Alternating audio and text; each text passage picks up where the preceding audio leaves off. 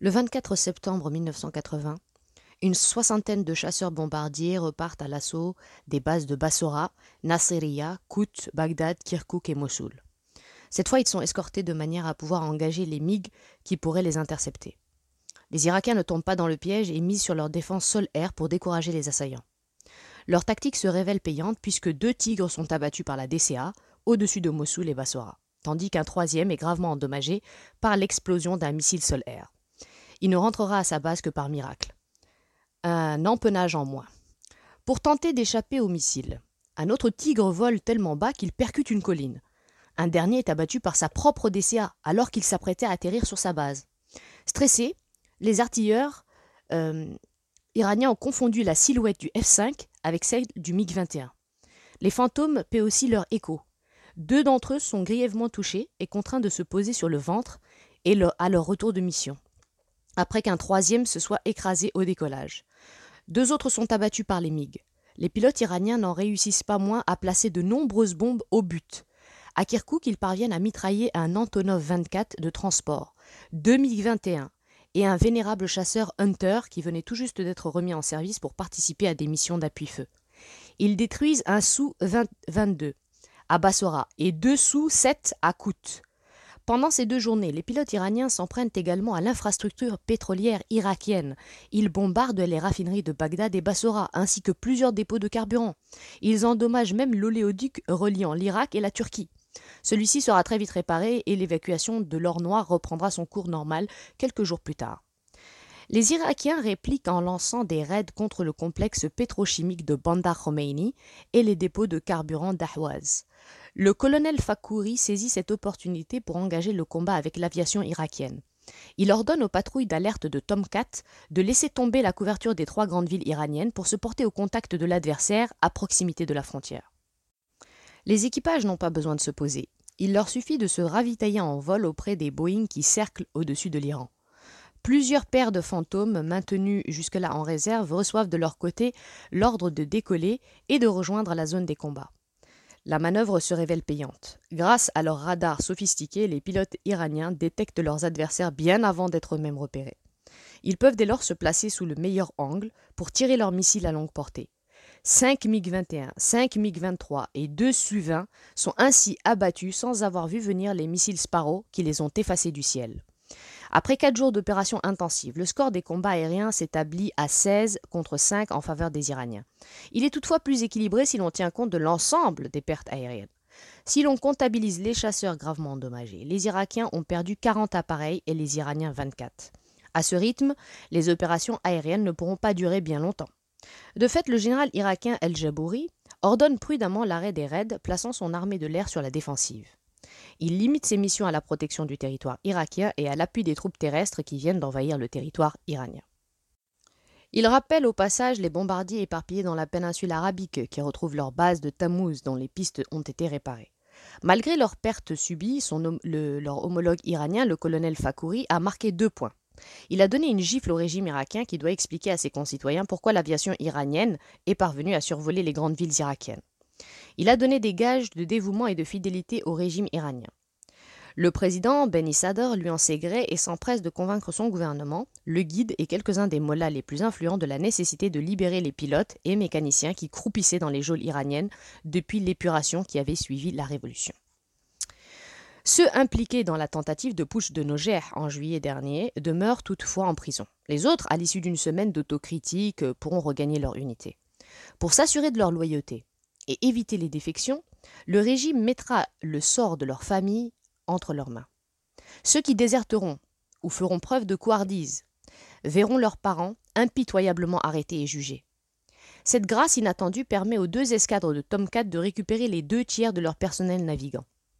Au bilan, le colonel Fakouri a perdu une vingtaine de pilotes, mais leur sacrifice lui a permis d'en faire libérer bien davantage. L'offensive terrestre. Déçu par les piètres performances de ses pilotes, Saddam Hussein reporte tous ses espoirs sur l'offensive terrestre qui doit lui permettre d'atteindre ses objectifs. Pour planifier celle-ci, les généraux irakiens sont allés fouiller dans leurs archives. Ils ont retrouvé les documents préparatoires d'un exercice d'état-major conçu en 1941 par les instructeurs britanniques affectés à l'école de guerre de Bagdad. Il s'agissait pour les stagiaires irakiens de l'époque de s'emparer des villes de Kermanshah, Ahwaz et Abadan en moins d'une dizaine de jours grâce à quatre divisions d'infanterie motorisées. Les généraux irakiens reprennent le plan de manœuvre britannique, se contentant de le dépoussiérer pour l'adapter à la situation présente. Avec dix divisions à leur disposition, dont la moitié blindée, ils estiment pouvoir atteindre facilement les mêmes objectifs, d'autant qu'ils peuvent compter sur une artillerie conséquente dont ne disposaient pas les Britanniques. Comme convenu, les unités, du deuxième corps d'armée, deux divisions blindées et trois divisions d'infanterie, devront s'emparer de plusieurs verrous névralgiques au pied des monts Zagros, au centre du dispositif, afin d'améliorer la défense de Bagdad en la rendant moins vulnérable à une contre-offensive iranienne. L'effort principal, confié au troisième corps d'armée, portera au sud en direction de la vaste plaine côtière du Khuzistan, afin de capturer les villes de Desfoul, d'Ahwaz et de Khorramshahr isolant le complexe pétrolier d'Abadan qui devrait tomber ensuite comme un fruit mûr. Si tout se déroule comme prévu, ces forces poursuivront en direction du port de Bandar Khomeini. La ville d'Ahwaz constitue donc le centre de gravité de l'offensive. L'état-major irakien a concentré sur cette partie du front trois divisions blindées et deux divisions mécanisées. Aucune opération n'est pour l'instant prévue au Kurdistan, où les deux divisions du premier corps d'armée ont fort à faire pour lutter contre les peshmergas des frères Barzani et empêcher l'infiltration de renforts kurdes en provenance d'Iran. Les troupes iraniennes déployées de l'autre côté de la frontière ne constituent pas une menace immédiate pour l'Irak, puisqu'elles sont elles aussi occupées à combattre d'autres peshmergas, ceux du PDKI soutenus par Bagdad. Les 20 et 21 septembre, Adnan Khairallah, ministre de la Défense et cousin du président, effectue une tournée marathon le long de la frontière pour rencontrer les commandants de chacune des dix divisions impliquées dans l'assaut contre l'Iran. Il est accompagné de Jabbar Khalil Shemshal, chef de l'état-major général, de Mohamed Salim, inspecteur général des armées, et d'Abdel Jabbar Assadi, chef des opérations chargé de coordonner l'action des forces terrestres. Les quatre hommes remettent à chaque divisionnaire les ordres scellés le concernant, lui, souhaitant bonne chance et lui rappelant qu'il serait malvenu de décevoir sa dame. Circonspect, les généraux irakiens interprètent cette consigne comme un signal de prudence. Mieux vaut progresser lentement en respectant scrupuleusement le manuel et en limitant les risques, plutôt que de se lancer dans une cavalcade débridée qui risque de les exposer à des contre-attaques meurtrières et dangereuses. Face à un individu tel que Saddam, la quête de gloire s'avère un luxe dangereux. Le 22 septembre 1980, en fin de matinée, les filets de camouflage dissimulant les blindés sont retirés, les batteries d'artillerie approvisionnées et les moteurs des blindés mis en marche. Les fantassins, après s'être légèrement restaurés, embarquent à bord des véhicules à bord desquels ils vont franchir la frontière. Le soleil brille, la température reste élevée après un été caniculaire et une brume ocre de chaleur voile l'horizon, occultant les avant-postes iraniens. L'attaque n'a pas débuté à l'aube pour être coordonnée avec l'offensive aérienne, mais aussi pour éviter que les assaillants n'aient le soleil dans les yeux. Les positions iraniennes se trouvent en effet à l'est, face au soleil levant. À midi, alors qu'ils sont survolés par la première vague de chasseurs bombardiers, 1600 chars, 2000 véhicules blindés et 4000 camions s'ébranlent dans un tourbillon de poussière en direction des monts Zagros et des plaines arides du Khuzistan. La première vague d'assaut compte près de 100 000 hommes. En face, les 25 000 Iraniens déployés à proximité du front alignent 800 chars et 600 autres blindés, dont la moitié n'est pas en état de prendre la route. Le rapport de force s'établit donc à près de 4 contre 1 en faveur des Irakiens. Au nord-est de Bagdad, la 6e division blindée et la 8e division d'infanterie quittent leur cantonnement de Khanarin en direction de Qasr el-Shirin, véritable carrefour stratégique sur la route reliant Bagdad à Kermanshah. Ces deux unités franchissent la frontière sans la moindre opposition, puis se déploient de manière à isoler Qasr el-Shirin. En fin d'après-midi, l'avant-garde irakienne pénètre dans la ville encerclée, défendue par un détachement de gendarmes, quelques forces de police et une compagnie de gardiens de la Révolution. Pas plus de 200 hommes équipés uniquement d'armes légères. C'est bien peu face aux blindés et aux canons irakiens. Les combattants iraniens n'en sont pas moins déterminés à infliger un maximum de pertes à leur adversaire, puisque celui-ci leur a coupé toute voie de retraite. Les Pasdaran parviennent à détruire les véhicules de tête à coups de lance-roquettes RPG-7 et à désorganiser les troupes irakiennes qui doivent changer de tactique. Celles-ci mettent en batterie leur artillerie et, euh, et pilonnent la bourgade iranienne pendant plus de deux heures. Pour accroître leurs chances de succès, les Irakiens font également appel à l'aviation. Tous les MiG et Sukhoi étant mobilisés pour l'attaque des bases ennemies, l'état-major ne peut leur envoyer que quatre vénérables chasseurs Hunter qui viennent tout juste d'être remis en service après plusieurs années passées au fond des hangars. Euh, manquant d'informations, les pilotes de Hunter tirent leurs roquettes un peu au hasard au-dessus de Qasr Shirin, euh, ajoutant un peu plus à la confusion générale. L'un d'entre eux est abattu par l'unique batterie de DCA défendant la ville. À la tombée de la nuit, les compagnies de grenadiers voltigeurs repartent à l'assaut, appuyées par des chars. Elles nettoient les quartiers les uns après les autres sous le feu meurtrier des tireurs embusqués. Pendant toute la nuit, les combats font rage autour des maisons désertées. Les Irakiens profitent des premières lueurs du jour pour réduire au silence les derniers nids de résistance. À midi, ils sont maîtres de Qasr Shiri. Cette première victoire leur a coûté plus d'une centaine de morts et près de 300 blessés. Dans l'autre camp, quelques Iraniens se sont rendus, mais la plupart ont préféré se sacrifier, donnant à leur adversaire un avant-goût de la détermination de leurs compatriotes. Les Irakiens passent le reste de la journée à se regrouper et à évacuer blessés et prisonniers. Le 24 septembre, la 6e division blindée reprend sa progression en direction des monts Zagros, appuyée par les fantassins de la 8e division d'infanterie. Il n'est pas question pour l'instant de se précipiter jusqu'à Kermanshah, la capitale régionale. Une telle offensive le long d'étroites routes de montagne faciles à bloquer ne serait concevable qu'en cas d'effondrement des Iraniens. Il convient pour l'instant d'occuper Sarmast et Abedzarb de manière à stopper une éventuelle contre-attaque de la 81e division blindée iranienne.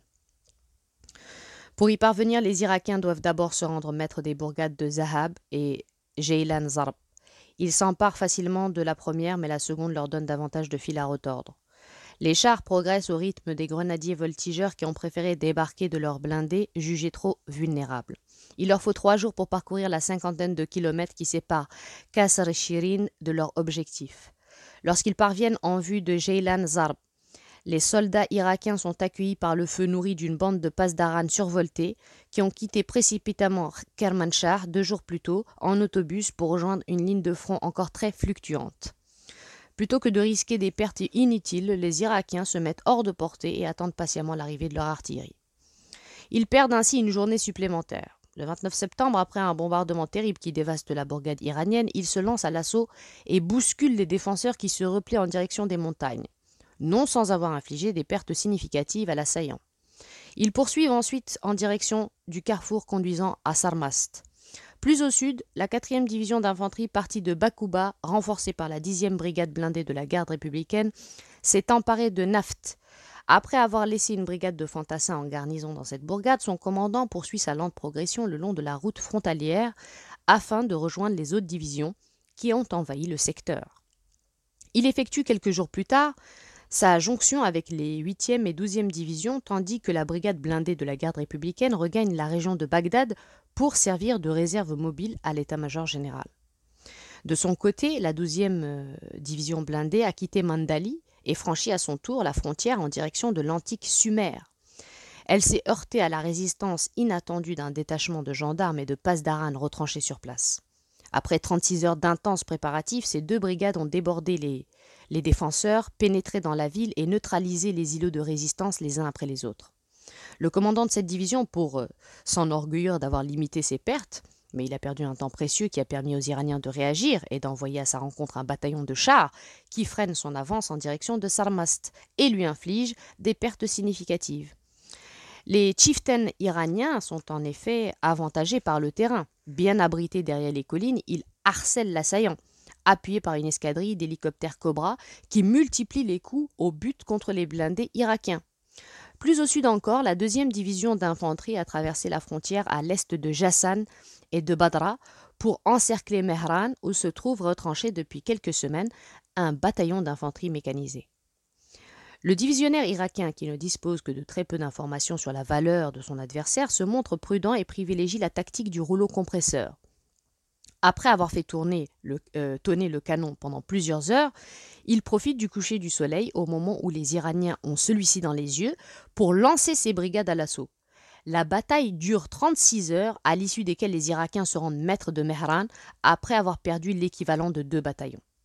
Le 25 septembre, ils reprennent leur progression. Deux brigades d'infanterie se dirigent vers Ilam, une petite ville nichée à mi-pente du mont Manesht, qui commande l'une des routes conduisant à Kermanshah. Cette localité est d'autant plus importante qu'elle contrôle l'accès à une importante station radar située au sommet d'une montagne voisine qui permet de détecter toute activité aérienne en provenance des bases de Kout et de Bagdad. Il est donc crucial pour les Iraniens d'en conserver le contrôle. C'est la raison pour laquelle ils dépêchent sur place le bataillon de reconnaissance de leur 81e division blindée pour défendre Ilab avant l'arrivée des troupes irakiennes. Celui-ci est rejoint par un bataillon d'infanterie mécanisée assemblé à la hâte pendant que deux bataillons de chars de cette même division, appuyés par deux bataillons d'obusiers automoteurs de 155 mm, prennent position à Sarmast et Abad Zarb pour repousser les brigades blindées parties de Zahab et Jeilen Zarb. Des hélicoptères de combat patrouillent le secteur pour évaluer la progression des troupes irakiennes. Volant par paire au ras du sol, ils utilisent au mieux les dénivelations du terrain pour masquer leur présence et tendre des embuscades mortelles à l'adversaire. Le reste de la 81e division blindée demeure pour l'instant à Kermanshah.